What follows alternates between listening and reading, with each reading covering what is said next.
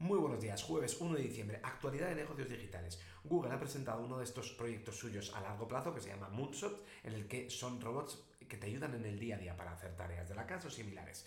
La foto no tiene desperdicio porque parece un robot de los 60 de una peli de ciencia ficción en blanco y negro. Sobre la nube eh, tenemos todas las novedades de Amazon porque es toda su semana y ha presentado un montón de cosas la Security Lake, que es un servicio para centralizar datos, DataZone, inteligencia artificial para ayudarte a gestionar los datos, Clean Room, mezclar datos de dos organizaciones de manera, mezclarlo de manera anónima, luego eh, un nuevo super chip que me encanta el nombre, Graviton 3E, se han flipado. Luego, para todos los niños eh, podrán crear historias con inteligencia artificial interactuando con Alexa. Eso está chulo. Apple ha publicado las mejores aplicaciones del año. Ya te digo que la que ha ganado es Virreal, la de hacer una foto en cualquier momento para evitar el postureo.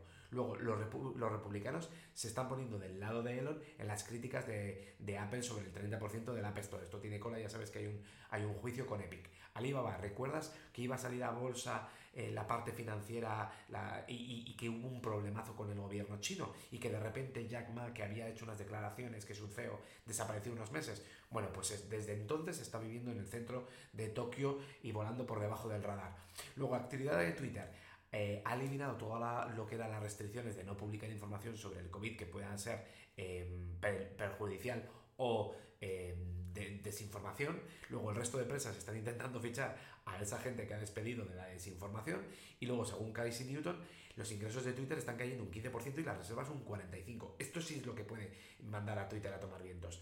No tanto la fuga de usuarios, sino que, caigan los ingresos como están cayendo. Luego, en resultados trimestrales, HP ha crecido en ingresos en un 7% en su parte de empresas. Disney ha comprado el 25% de Mantec, ya tenía el 75% y esta es la tecnología que da servicio a Disney Plus.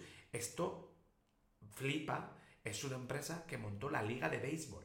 de hacer una tecnología para retransmitir partidos y luego se dio cuenta que valía para todo. Y Disney la cogió como core para su servicio de Disney Plus.